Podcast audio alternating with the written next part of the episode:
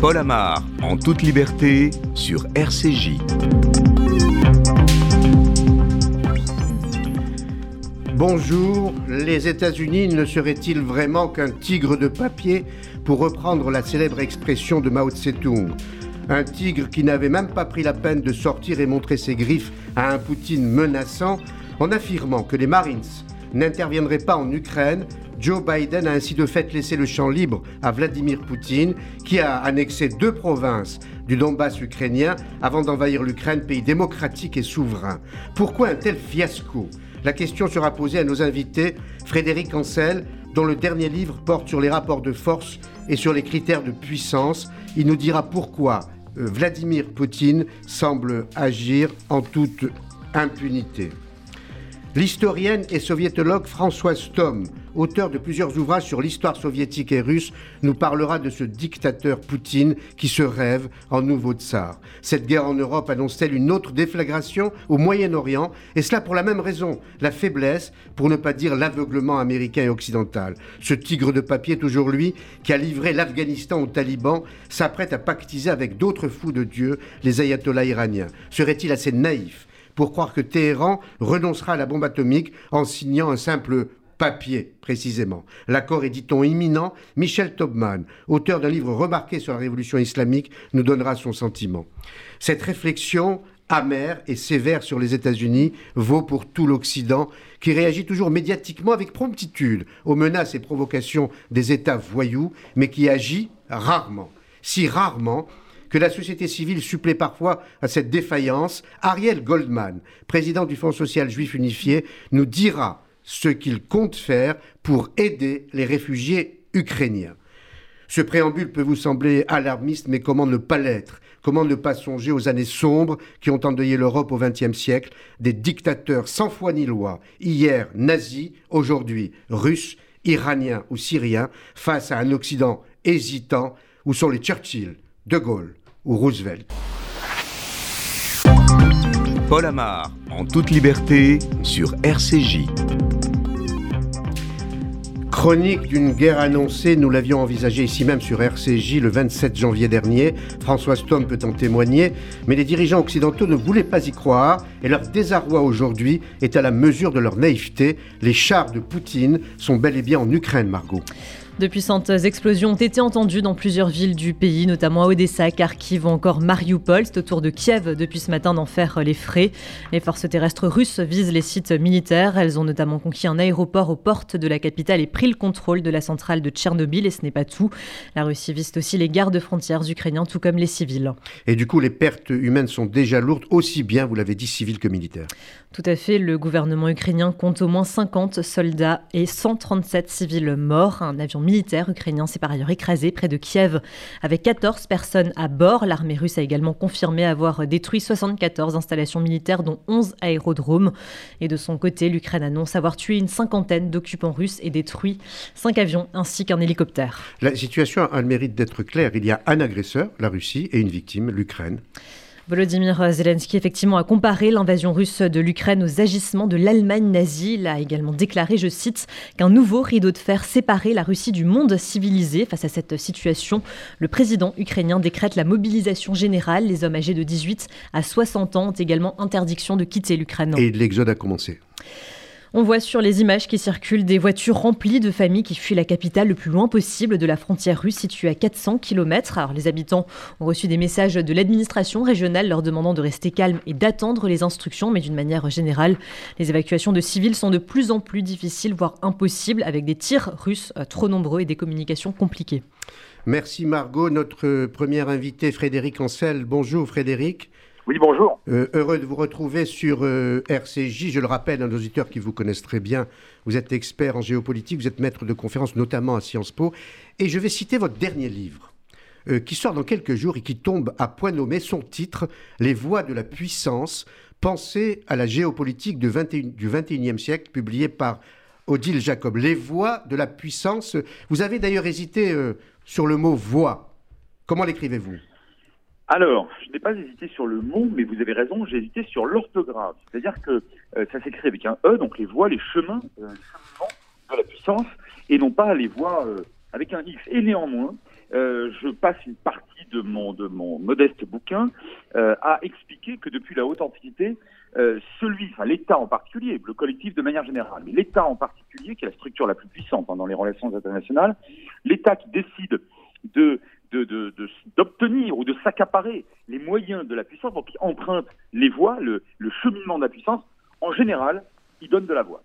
C'est-à-dire qu'il va utiliser sa puissance. Et il n'y a que très peu de contre-exemples dans l'histoire. Le dernier en date, d'ailleurs, a été catastrophique. C'est l'isolationnisme américain entre 1920 et 1940, hein, qui a coûté très cher au monde entier. Mais en général, sinon, et on le voit bien avec Poutine, lorsqu'on emprunte les, les voies au sens du chemin de la puissance, on donne de la voix, c'est-à-dire qu'on l'assume et on l'utilise. Et c'est incroyable parce que la situation actuelle euh, est claire et illustre parfaitement votre propos. La voie VOIE a été ouverte en quelque sorte euh, à Poutine qui en a profité pour donner de, de la voix. Voie ouverte par l'Occident, Frédéric? En tout cas, par euh, une partie de l'Occident euh, qui euh, rejette encore toute véritable dissuasion sérieuse en termes de hard power, c'est-à-dire au sens stratégique du terme. Et vous voyez bien que là, je fais allusion à l'Europe. Et je dois dire que, et je, je, suis très heureux de le dire sur votre antenne en particulier, que je suis très très satisfait du discours du président de la République cette nuit, qui d'ailleurs euh, euh, s'inscrit dans, un schéma général depuis au moins maintenant euh, quatre ans avec son, ministre Jean-Yves Le concernant l'Europe puissance.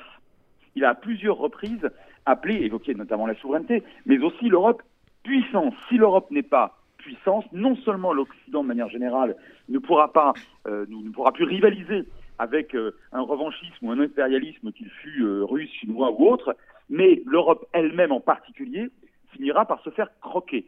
Et je pense que là, nous sommes sur un défi qui nous pose, j'allais presque dire euh, entre guillemets, heureusement, euh, en, tout cas, prenons-le comme quelque chose de positif, Vladimir Poutine, car nous sommes contraints, et c'est vrai depuis la nuit des temps, de disposer des moyens de la puissance, ne serait-ce que pour euh, dissuader l'autre euh, euh, de, nous attaquer. Alors, est-ce que ce n'est pas un peu tardif Parce qu'il y a eu, euh, et vous êtes mille fois mieux placé que moi pour, pour le signaler, plusieurs alertes. En 2008, Poutine annexe deux provinces de Géorgie. En 2000, on ne dit rien, ou à peine. En 2014, il annexe carrément la Crimée, on ne dit rien ou à peine. Et du coup, terre repetita, il annexe les deux provinces du Donbass avant d'envahir l'Ukraine. Et là, je trouve pour le coup l'Occident muet euh, alors qu'il y a eu ces trois signaux Alors, ce sont trois signaux, vous avez raison de les énumérer parce que c'est une, c'est un, euh, euh, comment dirais-je, une, liste qui, qui est très, extrêmement cohérente. On a affaire à, à des États, des régions, des provinces, des États qui n'appartiennent pas à l'OTAN. Et nous y voilà. C'est-à-dire que lorsque Biden dit, mais de toute façon, on n'enverra pas de soldats américains à Kiev, d'un point de vue strictement institutionnel, il n'a pas tort. C'est-à-dire que l'OTAN, certes, ces dernières années, s'est mêlé de ce qu'il a regardé à l'origine pas réellement, en chassant des pirates en mer Rouge, en allant crapahuter contre des gueux en Afghanistan. Bon, très bien. Mais enfin, face à la Russie, on a affaire à quelque chose de beaucoup plus sérieux. Donc il est bien évident que l'OTAN, qui est, je le rappelle, une alliance de nature défensive, euh, établie à la fin des années 40 face au pacte de Varsovie soviétique, euh, l'OTAN ne va pas intervenir en Ukraine. De la même manière que le président Saakashvili en Géorgie, il a raison de rappeler 2008 euh, la Géorgie, Saakashvili croyait que l'Occident allait venir le défendre, mais, mais il ne faisait pas partie de l'OTAN. Alors je voudrais juste ajouter un point, si vous permettez, je pense que beaucoup sont trop sévères avec Biden. C'est-à-dire que lui a toujours été, depuis sa campagne électorale et avant, et sa prise de fonction évidemment, en faveur d'une réhabilitation de l'OTAN. Vous savez que l'OTAN était, était voué aux gémonies par son prédécesseur Trump, qui l'aurait cassé d'ailleurs. Bon. Eh bien, lui veut là, euh, le, redonner du lustre et de la puissance, sans doute d'ailleurs dans les prochaines années, beaucoup plus face à la Chine que face à la Russie. Mais, Mais du coup, la crise ukrainienne lui, lui offre, je finis juste si vous permettez, la crise ukrainienne offre à Biden aujourd'hui de dire, euh, oui, effectivement, on n'intervient pas à l'Ukraine, mais vous voyez, les autres États qui pourraient vous sentir menacés, la Finlande, la Suède, jusque y compris d'ailleurs des États au Moyen-Orient, dépêchez-vous d'intégrer, parce que vous voyez bien qu'en Géorgie, en Ukraine, on n'intervient pas parce qu'on est OTAN, mais attention, si c'était dans le cadre de l'OTAN, on intervient. Alors, Donc je pense que c'est une façon d'attirer des États. Justement, Frédéric, on en revient à la responsabilité européenne. Dites-moi si je me trompe, mais en 2008, les États-Unis avaient proposé euh, de faire adhérer l'Ukraine à l'OTAN et je crois me souvenir que la France et l'Allemagne avaient à l'époque refusé. Vous avez parfaitement raison en excellent observateur géopolitique, mais je pense, et là je vais peut-être vous surprendre, Je pense que de toute façon, ce n'était pas possible euh, euh, à l'époque parce que personne ne voulait risquer directement la guerre avec la Russie. Alors vous allez me dire, bah, c'est malin, maintenant on l'a. Mais si vous voulez, l'Ukraine pour la Russie, c'est une ligne rouge absolue. Je ne suis pas en train, pas moi, de légitimer ce qui est en train de l'agression euh, inqualifiable de Poutine. Je suis en train de vous dire qu'il n'y a pas un Russe qui accepterait, Poutine ne la trouve pas, qu'une base américaine potentiellement s'installe à 800 km de Moscou. Ce n'est pas possible. Donc cette ligne rouge absolue, elle a été prise en compte par la France et par l'Allemagne. Là où je vous rejoins, c'est que du coup, on n'a pas, malgré tout, à côté de ça, ou en même temps, euh, on n'a pas dit fortement à Poutine, bon, l'Ukraine, si elle ne rentre pas dans le temps parce que décidément vous ne voulez pas, attention, on bâtit à la place une architecture euh, de, paix et de stabilité qui vous interdira formellement d'entrer en Ukraine. Ça, on l'a pas fait, et de ce point de vue-là, je vous rejoins. Et, on a joué, du coup, euh, euh, je joue moi-même avec les mots, on a joué euh, avec le feu parce que l'Occident s'est contenté de ces conflits, je reprends votre propre terminologie, de basse intensité, parce que la guerre en, dans le Donbass, elle dure depuis 2014. On s'est contenté de ces conflits de basse intensité, et on a quoi aujourd'hui? Un conflit de très haute intensité. Quand même, il faut préciser que la Russie a décidé, en fait, Poutine, d'envahir l'Ukraine, alors que l'Ukraine ne fait pas partie de l'OTAN. Mais, c'est précisément pour ça qu'il s'est permis de l'agresser. Je pense, alors peut-être suis-je trop optimiste, j'espère qu'on ne verra pas, mais je pense que Poutine est suffisamment euh, malin et pragmatique, bien que j'en sois d'ailleurs moins sûr depuis 24 heures. Parce que je pense que là, du coup, il se lance dans quelque chose qui est beaucoup plus aventuriste euh, que tous ces coups de force, jusque y compris la Syrie, où finalement il prenait pas beaucoup de risques et il était fort de notre faiblesse. Parenthèse fermée. Je pense que euh, les, les, avec les pays baltes, qui, comme vous le savez, avaient appartenu également à l'URSS, face à fortiori à la Pologne, à la Roumanie, Poutine sait qu'il ne peut pas. Il ne peut pas intervenir parce que là, il prendrait le risque non seulement d'une guerre, mais d'une défaite. Il est absolument inimaginable qu'une armée russe puisse vaincre une armée otanienne. ce n'est pas imaginable. Donc là, et Poutine le sait très bien, il est féru d'art militaire. Donc là, euh, je, ça rejoint, vous apportez l'eau à mon moulin et je rejoins votre, votre assertion. Il a euh, croqué une partie de l'Ukraine en 2014 parce que l'Ukraine ne faisait pas partie de l'OTAN et il savait ne, ne subir en quelque, ne devoir subir en quelque sorte que ce qu'il a subi, c'est-à-dire pas trop fortement d'ailleurs, je vous rejoins là encore, des sanctions économiques et financières. Là, il ne va pas plus loin qualitativement, c'est toujours l'Ukraine. Il va plus loin quantitativement en nombre de cibles, mais au fond, on est toujours sur un territoire hors OTAN et par conséquent seul. Frédéric, je vous ai écouté euh, attentivement tout au long de cette crise et vous-même avec des arguments assez pertinents d'ailleurs il y a quelques jours, vous ne croyez pas à une invasion euh, russe de l'Ukraine parce que vous disiez de façon euh, précise et informée qu'il prendrait d'énormes risques s'il devait occuper par exemple une partie du territoire ukrainien. On dit qu'il s'approche de Kiev ou qu'il serait dans Kiev. Alors pourquoi le ferait-il avec de tels risques? Alors, vous avez tout à fait raison de le rappeler, et je le, je, je suis tout à fait, enfin, je reconnais humblement euh, m'être trompé sur un point. Alors, pas sur, pas sur tout, c'est-à-dire qu'en réalité, pour l'instant, en tout cas, il n'y a pas euh, d'invasion terrestre massive de l'ensemble de l'Ukraine. Simplement parce que, euh, et, et c'est ça que je niais en, en, permanence, parce que en réalité, là, pour le coup, il risquerait un véritable bourbier sans gain immédiat euh, politique ou économique. Là, vraiment, je ne vois pas à quoi ça sert de, surtout avec seulement 150 ou 200 000 hommes, c'est pas comme ça qu'on envahit un pays grand comme la France, euh, et même plus, et 45 millions d'habitants qui sont hostiles. Mais là où je me suis trompé, c'est que j'ai considéré que les 20 ans d'exercice du pouvoir à la fois autoritaire, brutal, mais très pragmatique, alors froidement pragmatique, mais pragmatique de Poutine, hein, j'ai cité un certain nombre d'éléments, euh, bah, se, poursuivre, enfin, euh, nous expliquait ce qui allait se passer, c'est-à-dire pratiquement rien. Jusqu'à présent, je le répète, il était relativement, voire très prudent, brutal mais prudent. Là, il ne l'est plus. Parce que là, pour le coup, le sang coule, et non seulement le sang coule, mais euh, sur un territoire qui n'est même plus russophone. Hein. Regardez, l'Ossétie du Sud, l'Aprasie, le Donbass, euh, et même quelque part aussi le, le Kyrgyzstan le Kazakhstan, même si l'Asie centrale est un autre problème, au fond, on a toujours affaire aux mêmes choses. Bah, c'est l'ancienne, l'ancienne empire, enfin l'ancienne URSS, mais surtout les zones réellement russes ou russophones, comme la Crimée par exemple. Bon, mais là, là, ce n'est plus le cas. Donc je pense qu'il euh, prend des risques inconsidérés pour lui, pour son économie, pour lui-même, pour sa stratégie générale. Et euh, je pense que j'ai sans doute surestimé sa lecture très assidue du stratège prussien Clausewitz, grand stratège du 19e, qui lit dans le texte, dont il est un disciple, et il s'en fait fort. là, je pense qu'il a quitté Clausewitz. Que faudrait-il pour que l'OTAN intervienne, Frédéric Ancel? Ah ben il faudrait que, il faudrait que les, frontières de l'OTAN soient franchies. Ça, vous n'avez pas de, il n'y a, pas d'autre. Vous savez, l'OTAN est un traité euh, extrêmement euh, précis, comme la plupart des traités établis entre États de droit, euh, entre véritables puissances qui se respectent.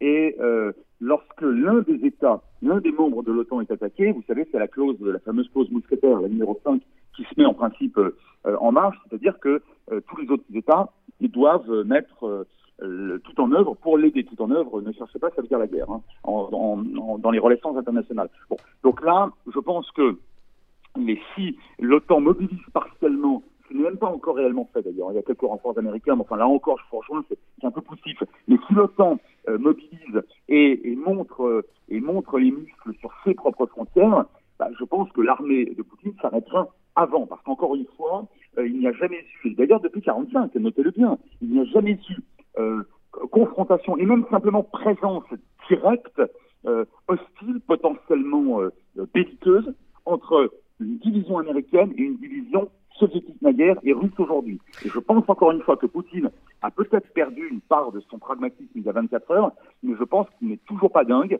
et, que ce n'est toujours pas quelqu'un qui risque l'apocalypse. Alors, euh, vous dites apocalypse, il y a un mot qui a été prononcé qui ajoute à l'inquiétude, euh, c'est le mot nucléaire, menace nucléaire, mot prononcé par Poutine et euh, en guise de réponse, mot prononcé hier, je crois, par Jean-Yves Le Drian, qui est notre ministre des Affaires étrangères. Oui, oui, Jean-Yves Le Drian a eu raison de, de, rappeler. Bah, D'ailleurs, euh, vous voulez, il a, Jean-Yves Le Drian a, rendu la monnaie de sa pièce à Poutine, parce que je rappelle que Poutine a évoqué le nucléaire lors de la conférence de presse qu'il a tenue après les cinq heures et demie d'entretien avec Emmanuel Macron. Bon, alors tout cela n'est pas nouveau. Je, je, je, je, ne dis pas que c'est pas grave, mais le, le parler du nucléaire, hein, depuis au moins le téléphone rouge euh, qui a suivi l'affaire des missiles de Cuba en 62, parler du nucléaire, c'est en fait faire de la diplomatie. On a en quelque sorte conventionnalisé l'arme atomique, puisque heureusement, on ne s'en sert pas. Elle est faite pour ne pas être utilisée, sinon tout le monde meurt. Donc du coup, on l'a conventionnalisé, et lorsqu'un chef d'État ou de gouvernement évoque sa possession de l'arme atomique, c'est qu'il n'est pas content du tout. Et je pense que de ce point de vue-là, on n'a pas suffisamment entendu euh, Vladimir Poutine ces dernières années évoquer la possession par la Russie de l'arme atomique. Il s'agit en fait de dire peut-être un petit peu comme dans les cours de récréation, regarde mes muscles, euh, je ne suis pas content, rends-moi ma balle, donne-la moi, et je te préviens, j'ai la capacité de te mettre par terre. Oui, enfin, sauf que l'autre peut faire exactement la même chose et personne n'a envie de mourir.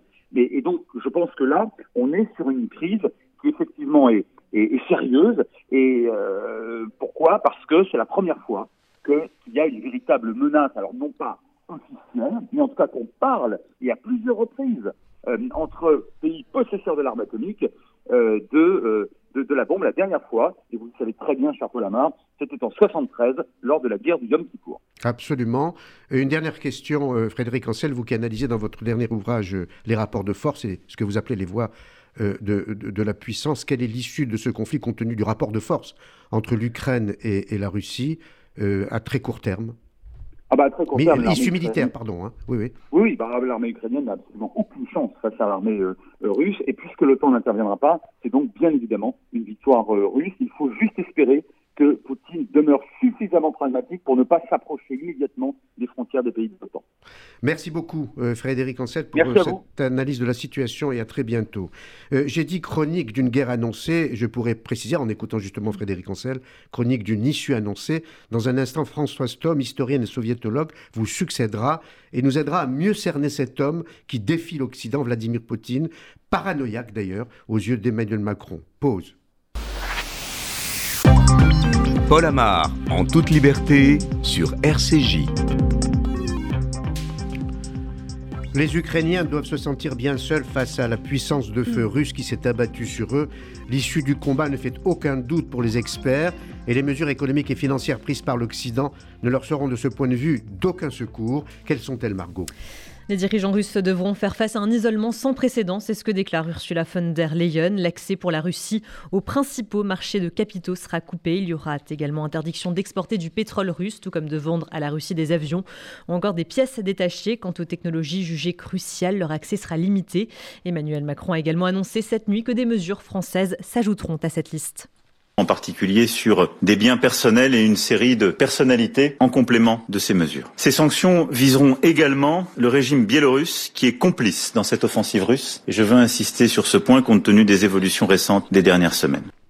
Quant à Joe Biden, il a également annoncé une série de nouvelles sanctions. Quatre banques supplémentaires sont concernées, tout comme des élites russes. Plus de la moitié des importations technologiques de la Russie seront également supprimées. Le but, faire de Vladimir Poutine un paria sur la scène internationale. Le président des États-Unis n'exclut pas non plus de le sanctionner à titre personnel. Et la Grande-Bretagne a également durci sa position.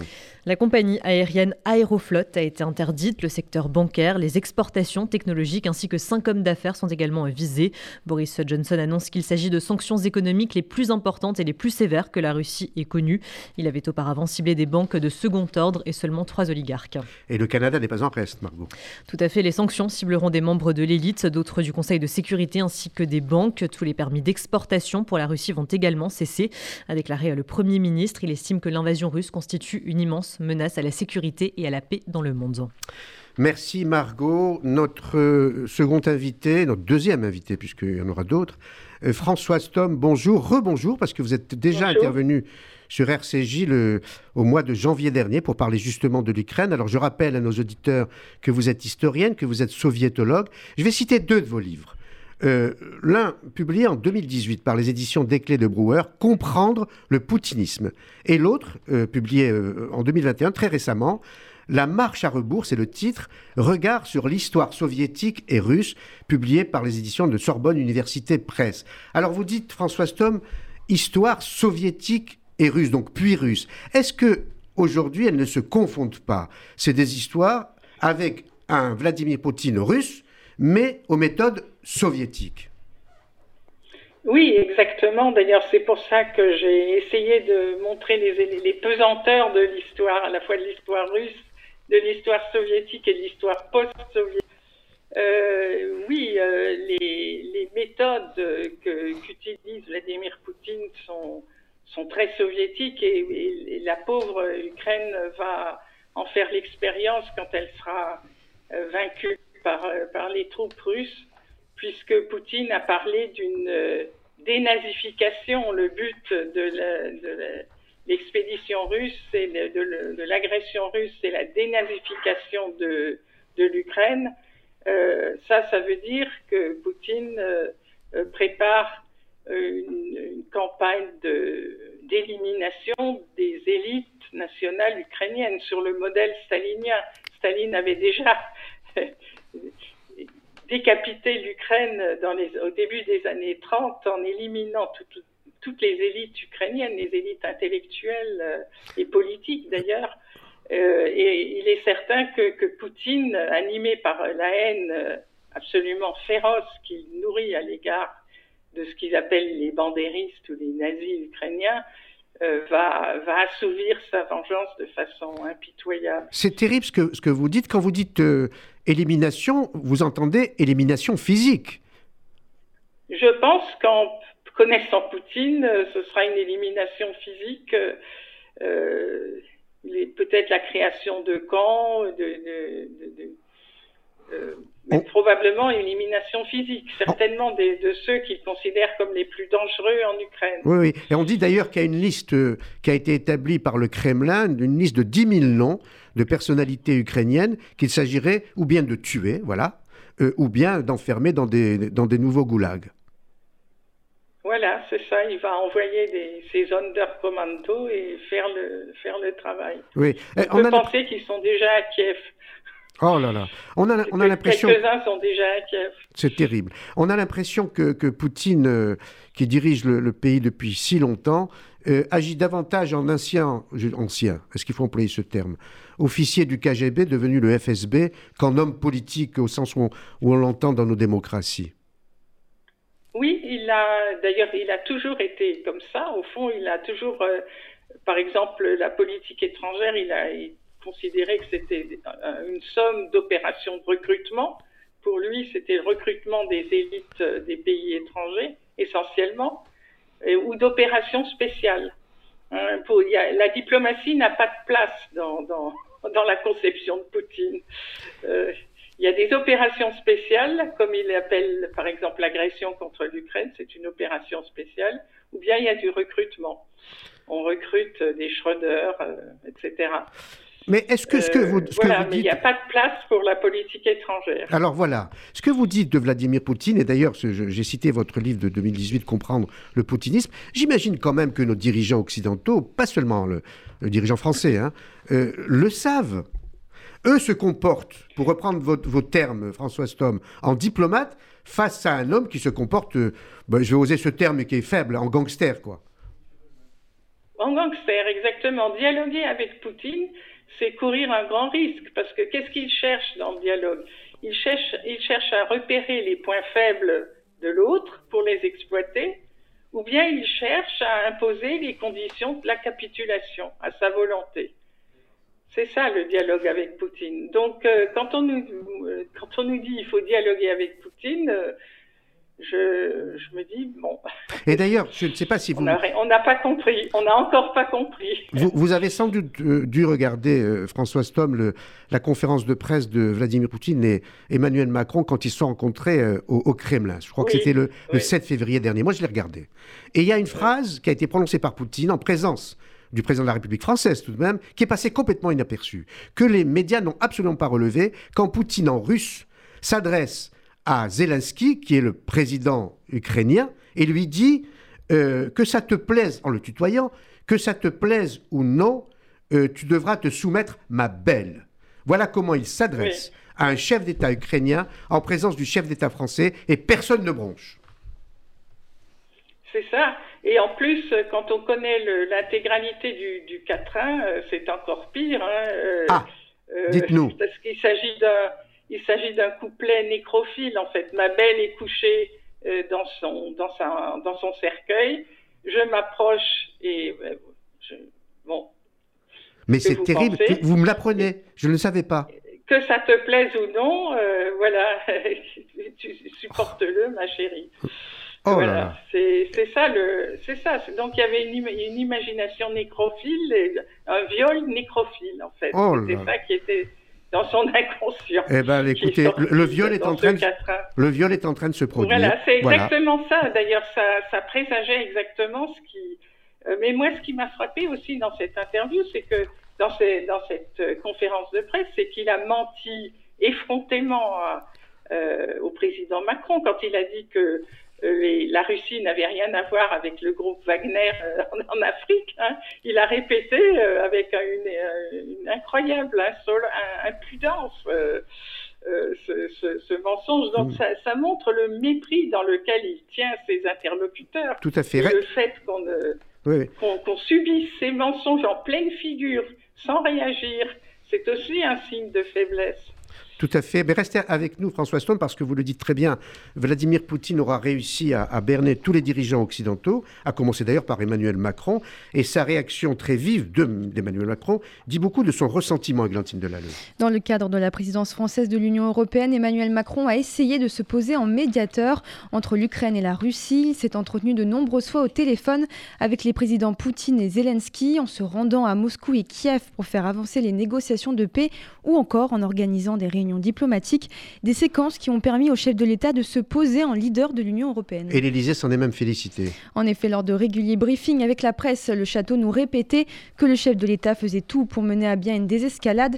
Ce n'est un secret pour personne. Emmanuel Macron aime ces moments où il peut renforcer sa stature internationale.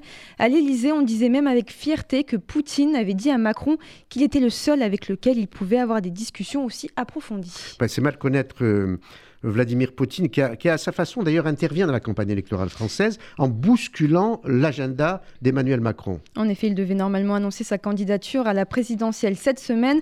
Cela a été décalé à la semaine prochaine, mais finalement tout est à l'arrêt. Selon nos confrères du Parisien, un cadre d'En Marche a déclaré que sa candidature pourrait être une simple dépêche de l'AFP, une guerre qui l'éloigne aussi des débats nationaux et l'empêche d'avancer ses propositions. Un agenda que le maître des horloges ne maîtrise donc plus. Cependant, plusieurs analystes reconnaissent que la situation internationale pourrait influencer les électeurs à choisir la stabilité et donc à favoriser, le président quasi-candidat. Merci euh, Églantine. Euh, François Stom, diriez-vous des dirigeants occidentaux qu'ils sont naïfs ou qu'ils l'ont été euh, à, l'égard de Poutine? Bien sûr, ils ont été terriblement naïfs ou ils ont cherché à se mettre la tête sous le sable, hein, peut-être à se voiler la face, à ne pas voir les, le danger que présentait Poutine.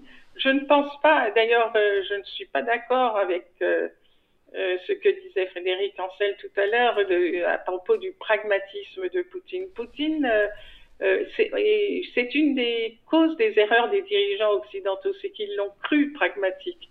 Mais Poutine est, rusé, mais il n'est pas pragmatique. Il n'agit pas rationnellement, on le voit maintenant, et, c'était visible dès le début. Il est avant tout dominé par, par des passions, la passion de la puissance, la passion d'humilier les autres, euh, d'humilier, de piétiner, euh, de piétiner les faibles. Euh, ce sont des passions. La vengeance, bien sûr, le ressentiment, ce sont les forces, euh, euh, les passions dirigeantes, de, dominantes de Poutine.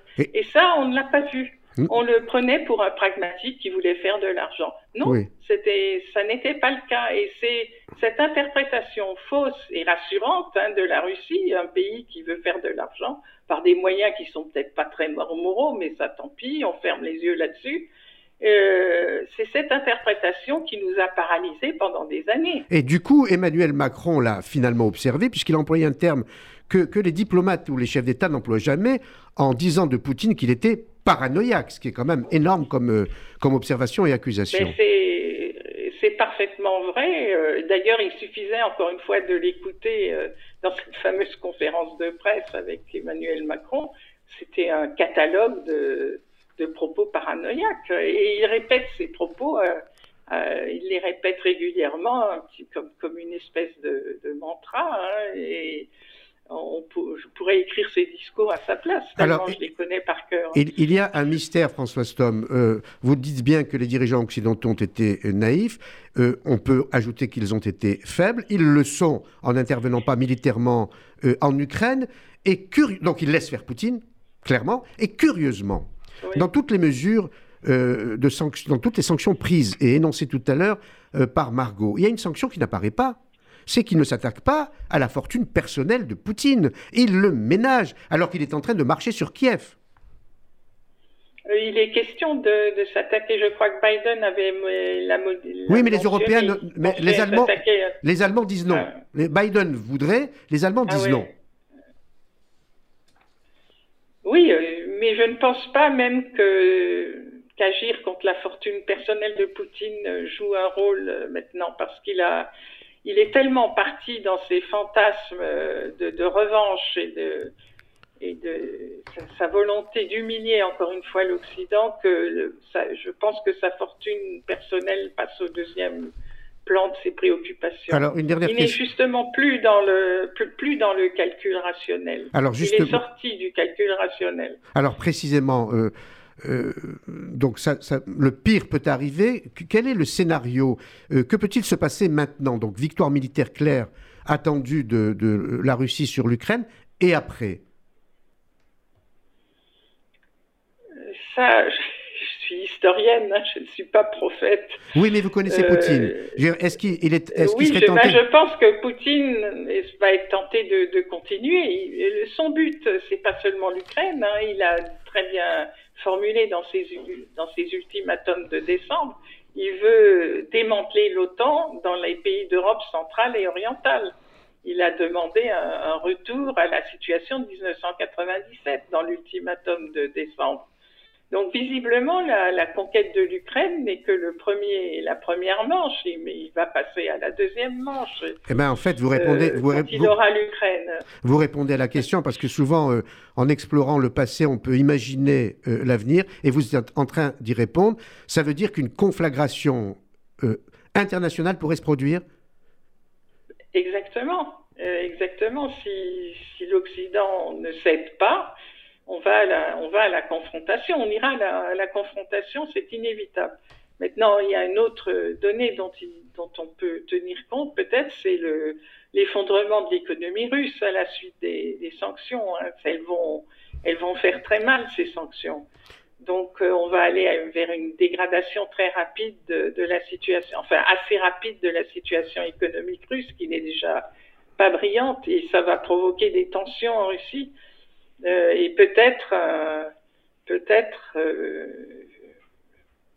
peut-être pourrait le régime pourrait-il vaciller parce que il faut bien penser que les élites euh, russes, même les élites proches de Poutine, ne sont pas forcément enchantées à l'idée de, ne plus pouvoir faire leur shopping à Milan. Et vous qui êtes historienne, euh, vous connaissez très bien euh, la fin de ces épisodes-là. Hitler avait gagné d'abord par le glaive, puis péri par le glaive. Donc Exactement, c'est ce que je pense. Je pense que c'est le début de la fin du régime de Poutine. Merci beaucoup, euh, Françoise Tom. En attendant, les Ukrainiens vont se sentir bien seuls. Merci encore. Je le disais, la défaillance des États démocratiques incite la société civile à réagir. Bonjour Ariel Goldman. Bonjour Paul. Merci d'être avec nous Ariel. Vous présidez le Fonds social euh, juif unifié et à ce titre, vous comptez venir en aide aux réfugiés ukrainiens. De quelle façon, euh, Ariel Goldman? Euh, écoutez, c'est effectivement dans l'ADN du Fonds social juif unifié que de venir en aide à tous ceux qui, souffrent partout à travers le monde, euh, juifs ou non juifs d'ailleurs, mais il se trouve que j'ai été en contact l'année dernière avec le président de la Confédération juive d'Ukraine, Boris Loskin, et que nous sommes restés en contact et que lorsque les bruits de bottes se sont fait entendre euh, début février. J'ai repris contact avec lui. Euh, il se voulait très rassurant jusqu'à la mi-février. Je lui ai demandé s'il avait besoin d'aide, si nous pouvions faire quelque chose, même au cas où il y aurait des réfugiés qui arriveraient en France. Et il m'a dit non, non. Et puis on s'est reparlé évidemment hier matin très tôt et il m'a dit que bon la situation était, compliquée, confuse et qu'il que y aurait peut-être des choses à faire. C'était encore confus et donc j'ai immédiatement lancé un appel euh, avec un, partenaire qui est sur place euh, du réseau Olam Olam Together, qui est une association anglaise très impliquée et très introduite dans euh, les pays de l'Est, notamment en URSS et, et en Ukraine. j'ai lancé un appel aux dons et puis des choses un peu moins publiques, dont les conversations que j'ai eues avec le président Loskin, pour voir si à un moment donné, certains réfugiés euh, entendent venir en France au lieu d'aller en Israël, comme cela a été euh, déjà un peu organisé, eh bien euh, leur dire que nous sommes là et qu'avec les contacts et les réseaux dont nous disposons, notamment parce que le Fonds social abrite un, un service qui s'appelle le SCRA, c'est un nom, c'est un sigle qui est pas joli, mais qui veut dire le service euh, d'aide aux réfugiés qui simplement euh, a, a, a, fait ses preuves euh, quand il s'agissait d'accueillir des réfugiés de Tunisie, du Maroc, d'Iran ou récemment des pays de l'Est dans les dans les 20 dernières années. Donc, on met en œuvre et on met en place tout ce que nous pouvons pour être fidèles à, la mission et je dirais à, la mission du judaïsme, d'être toujours là quand il le faut et où il le faut. Donc, vous n'excluez pas que des euh, Ukrainiens, des civils ukrainiens se réfugient en France euh, par votre initiative? Alors par mon initiative, euh, je ne sais pas. je, fond, voudrais pas être accusé. Oui, non, mais même du fond, je voudrais pas que nous soyons accusés d'être un, un, appel d'air à l'immigration, surtout compte tenu des débats euh, euh, putrides actuels. Mais je veux dire par là que si des réfugiés se présentent et si la communauté juive peut aider, eh bien, nous le ferons évidemment comme nous l'avons toujours fait. Et, et, et, si vous le faites, et on vous le souhaite, est-ce que vous allez établir des passerelles avec le gouvernement français, avec l'État, pour faciliter ah, ça, ça, sera indispensable. D'abord avec les grandes associations euh, de la place, qui sont euh, celles des, laïcs ou d'autres confessions, et puis évidemment avec les autorités euh, préfectorales, gouvernementales et régionales à chaque fois, comme, comme cela a toujours été fait d'ailleurs. Et vous allez faire un appel aux dons? Oui, nous avons déjà lancé un appel aux dons euh, que nous pouvons retrouver, que vos auditeurs peuvent, nos auditeurs d'ailleurs, peuvent retrouver sur le site du FSJU, fsju.org. Il y a un, endroit dédié à, des dons euh, pour euh, les réfugiés d'Ukraine. Et là aussi, eh bien, ils seront acheminés par le biais des, associations avec lesquelles nous travaillons dans ce réseau Olam Together. Alors, vous avez évoqué cette relation que vous avez avec des responsables ukrainiens. Vous avez parlé du début du mois de février où ils n'y croyaient pas du tout. Et donc, c'est intéressant ce que vous dites là, parce que on voit bien la sidération des Ukrainiens qui, il y a deux jours encore, allaient au cinéma, allaient au restaurant, buvaient un verre euh, aux terrasses de café et n'imaginaient pas un seul instant que les chars euh, russes euh, envahissent l'Ukraine. Oui, tout à fait. Moi, quand je lui ai parlé au téléphone euh, le dimanche, ça devait être le 16 ou le 17 février, il m'a dit, vous savez, euh, ou tu sais, c'est un, un, gros, un gros poker menteur. Il y a une partie de poker menteur entre le président Biden et le président Poutine, mais on a déjà vu ça et ça devrait se régler. Donc, euh, c'est vrai que, bon, souvent, on ne veut pas voir, et pourtant, d'ailleurs, pour le coup, les services euh, spéciaux américains avaient prévenu longtemps avant et encore 48 heures avant. Euh, les Israéliens aussi ont appelé euh, les, ressortissants israéliens et les, et les juifs qu'ils souhaitaient à partir. Mais vous savez, quand on est dans, sa vie, dans son confort, quand on va au cinéma, quand on va au café, quand on rentre chez soi, ben, on peut pas imaginer tout quitter. On l'a vu dans bien des situations. C'est un peu aussi, malheureusement, ce qui a pu arriver à certaines époques de notre histoire. Et il faut que ça nous serve de leçon parce que euh, je l'ai écrit hier sur un, sur un tweet et on, on m'a traité un peu de, d'illumineux. Mais ce que fait Poutine aujourd'hui en Ukraine, pourquoi il ne le ferait pas demain en Pologne Pourquoi il ne le ferait pas demain en Allemagne et après-demain en France? Lorsque j'étais jeune, il y avait ce fantasme, vous en souvenez, Paul, des chars soviétiques sur la place d'Italie je ne sais pas pourquoi la place d'Italie ou la porte ou la porte d'Italie, parce que c'est pas vraiment le chemin, mais peu importe, ouais. Euh, mais oui, c'est ça, c'est l'autoroute de l'Est. Mais, mais je crois que on, doit tous réfléchir à ce que nous ferions si on nous annonçait que euh, ça va arriver demain. Mmh. Est-ce que euh, on prendrait la chose au sérieux ou est-ce qu'on ne pourrait pas y croire? Et je crois qu'on ne pourrait pas y croire. Alors, si vous permettez une, une, dernière question à l'avocat que vous êtes, Ariel Goldman, que pensez-vous de ce mépris terrible pour le droit et, cette faiblesse face à ce mépris des États démocratiques? Je crois que c'est d'abord c'est le propre des dictateurs. Je connais, j'ai connu aucun dictateur dans l'histoire euh, ou personnage autoritaire, si on veut pas dire dictateur, mais moi je dis dictateur, qui a voulu respecter le droit, ou même s'ils ont fait semblant de le faire, très vite les masques sont tombés. Et puis de deuxième part, les personnes dont dont fait partie euh, M. Poutine, dont font partie M. Poutine, sont persuadés de leur bon droit. Donc c'est un peu euh, euh, comme un réflexe, c'est moi qui ai raison, c'est moi qui ai le bon droit, et tout le reste, ça n'existe pas.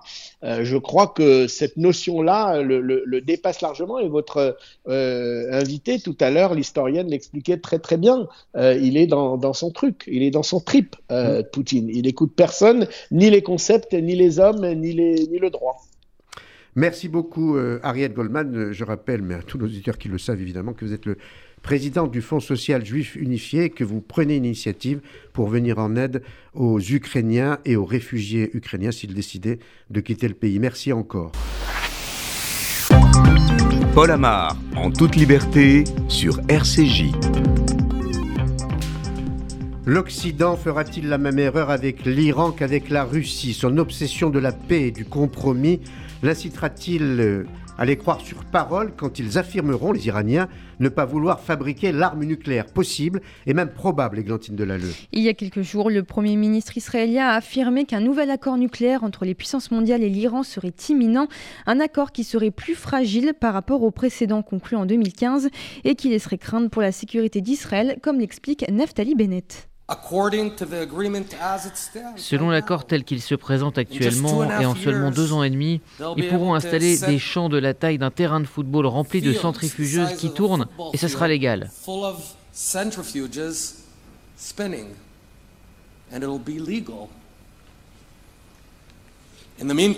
En attendant, en guise de paiement anticipé, l'Iran reçoit maintenant des dizaines de milliards de dollars d'avoir gelé et l'accès à de nouveaux marchés. Une grande partie de cet argent va être directement acheminé tout de suite vers l'attaque d'Israël, de nos alliés et même contre des soldats américains au Moyen-Orient.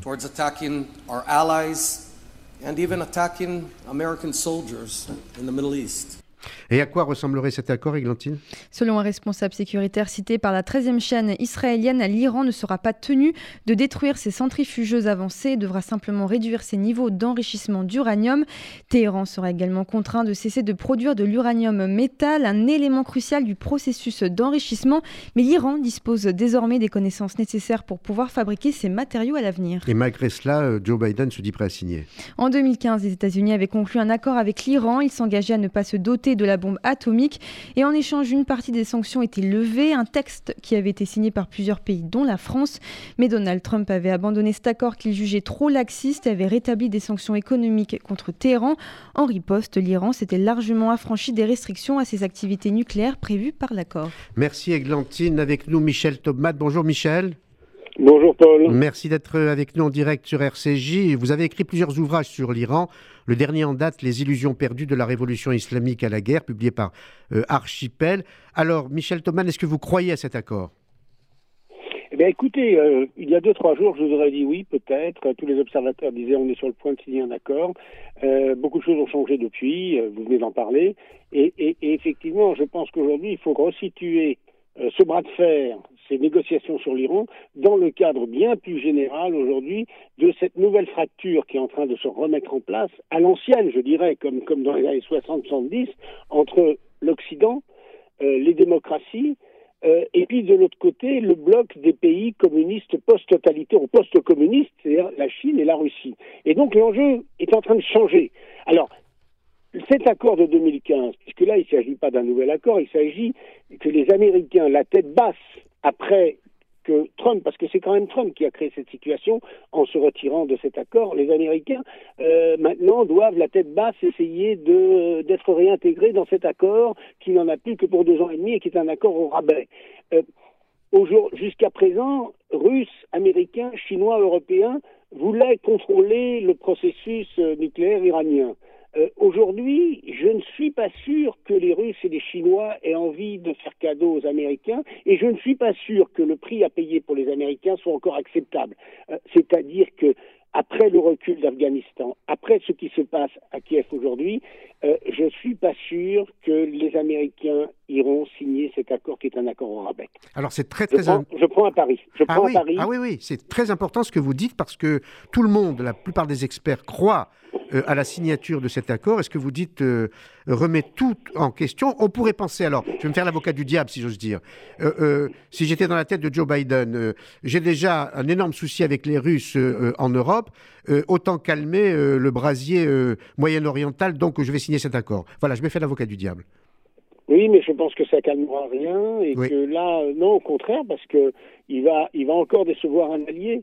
Euh, vous savez, moi, je suis pas du tout un jusqu'au boutiste. Moi, je trouvais que l'accord de 2015, dans le contexte de 2015, était plutôt un bon accord parce que cet accord permettait de contrôler. Il y avait des, il y avait des instances de contrôle, il y avait des inspections de l'AIEA. Depuis le retrait des Américains de cet accord en 2018, euh, le diable est sorti de sa boîte. C'est-à-dire que ce, ce, programme qu'on pouvait contrôler est devenu incontrôlable. Euh, il était limité, l'enrichissement d'iranium était limité à 3,57%. Aujourd'hui, les Iraniens sont à 60%. Comment vous pouvez négocier avec des gens qui sont allés si loin qui reviennent à 3,57% Leur stock euh, d'uranium enrichi a été démultiplié. On négocie dans, des, dans un rapport de force qui est très, très, très, très, très défavorable. Et donc là, euh, dans une situation d'apaisement entre les grandes puissances, il pouvait y avoir éventuellement un deal. Aujourd'hui, je n'en suis pas sûr, d'autant plus que Joe Biden a besoin aujourd'hui de montrer de la fermeté. On ne peut pas, on, essaye d'en montrer euh, au moins par des moyens économiques vis-à-vis de la Russie, mais est-ce qu'on peut là faire un tel recul et décevoir les Israéliens après avoir déçu les démocrates afghans, après avoir déçu les démocrates euh, ukrainiens, et peut-être avant de décevoir les Taïwanais, euh, qu'on va, qu'est-ce qui va se passer? Absolument. On va aussi abandonner les Taïwanais. Absolument. je pense que tout est. Alors, je prends un pari. Il y a trois jours, je n'aurais pas fait la même réponse, hein, mm. vraiment. Mais aujourd'hui, je pense que euh, on est dans un autre contexte international. Absolument. Et donc tout va être remis sur la table. Et en suivant votre euh, raisonnement, Michel Knopman, les Israéliens, devant cette faiblesse, il faut le dire, des Occidentaux à défendre un État souverain et, et démocratique comme l'Ukraine, pourraient un jour ne compter que sur eux-mêmes et euh, procéder à, une frappe, comme en Syrie, comme en Irak, si l'Iran venait à créer sa bombe. Alors, les, Israéliens, heureusement, ne, peuvent pas ne comptent pas que sur eux-mêmes. Ils peuvent compter aujourd'hui sur leurs alliés arabes. On le voit pour l'Union européenne. Euh, il n'y a pas, et ça, je, répondrai à Eric Zemmour s'il avait en face de moi, il n'y a pas d'avenir pour la France toute seule. Il n'y a pas d'avenir pour un pays seul. Et, et, donc, on a besoin de. Aujourd'hui, l'avenir est aux empires ou aux blocs d'États. Et c'est ce que c'est ce que les Européens, j'espère, vont, comprendre. Mais les Israéliens ne sont plus seuls. Ils sont en train de constituer une alliance économique, mais aussi militaire avec les pays arabes euh, du Golfe, mais aussi jusqu'au Maroc. Et donc, euh, les, Israéliens, hein, mais, les Américains, ils ne se mettraient pas à dos seulement les Israéliens, mais aussi les pays producteurs de pétrole. Donc l'enjeu, euh, à un moment donné où, on va avoir besoin de pétrole, puisqu'on est en train de couper la, la route à l'approvisionnement russe. Donc les choses sont en train de changer complètement, et c'est pour ça que je, je, je mettrai vraiment pas ma main au feu que l'accord sera signé. Merci beaucoup, Michel Topman. Ben, on suivra attentivement l'évolution euh, de la relation Iran-puissance à propos de cet accord et on vous réinvitera. Merci euh, encore. À très bientôt, Paul. À Merci, très bientôt. Au revoir. Au revoir. Il est 12h57 sur euh, RCJ, donc l'heure de se séparer, mais après la séquence habituelle avec Graham qui nous propose, dans le droit fil de tout ce qui s'est dit dans cette émission, son dessin. Bonjour, Graham. Oui, bonjour Paul. Alors je vous Bah laisse ouais, le décrire. Ce dessin, Ouais. je dois dire, vous pouvez le découvrir sur les réseaux sociaux, évidemment. Allez-y, Graham. Bah, le dessin d'aujourd'hui revient bien évidemment sur la catastrophe qui est en train de se passer euh, en Ukraine et on, on voit euh, un Poutine, une tête de Poutine, mais qui est en fait euh, un missile, euh, un gros missile en plein vol et euh, le titre du dessin c'est jusqu'où ira-t-il? Voilà, sous-entendu, euh, là où Poutine ira, il s'écrasera et explosera autour de lui tous les toute la liberté qu'il peut y avoir, liberté d'expression, liberté de euh, démocratie et, euh, et liberté d'exister tout simplement. Est-ce que vous m'autorisez à donner votre âge à l'antenne? Je crois l'avoir déjà fait. Bien non? sûr. Vous avez quel âge? Dites-moi. 20, 22 ans. Voilà, vous êtes donc très jeune, euh, vous allez comprendre le sens de ma, de, de- de ma question. Vous avez 22 ans, euh, vous n'avez connu que la paix, contrairement à ma génération, qui a connu plusieurs guerres, notamment la, la guerre d'Algérie et d'autres conflits en Indochine notamment. Comment réagissez-vous comme jeune femme ou jeune fille de 22 ans face à ce cataclysme qui s'abat sur l'Europe? Je pense que ce qui me surprend surtout, c'est la. Enfin, je pense à la, aux dates de la fin de la Seconde Guerre mondiale. Voilà, 1945, ça fait presque 80 ans qu'il n'y a pas eu de conflit en Europe. Et euh, à partir du moment où une ville comme ça peut être bombardée, je me demande bien ce qui est, ce qui est, ce qui est, ce qui est possible. Voilà. Et je pense que tout, tout devient possible à partir Voilà. de ce moment-là. Mm, C'est très inquiétant. Et c'est criminel de voir des adultes comme Poutine infliger cette situation à la jeunesse ukrainienne, par exemple, qui doit se sentir bien seule. Et je vois la, gravité de votre propos, vous qui êtes si jeune et qui devriez euh, chanter et danser au lieu de parler de cette euh, tragédie-là. Merci beaucoup, Graham.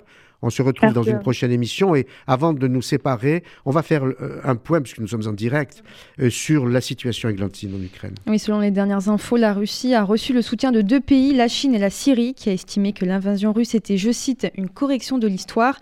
Et un nouvel appel à l'aide du président ukrainien. Il juge la réponse européenne à la Russie trop lente et a appelé les Européens à venir combattre en Ukraine.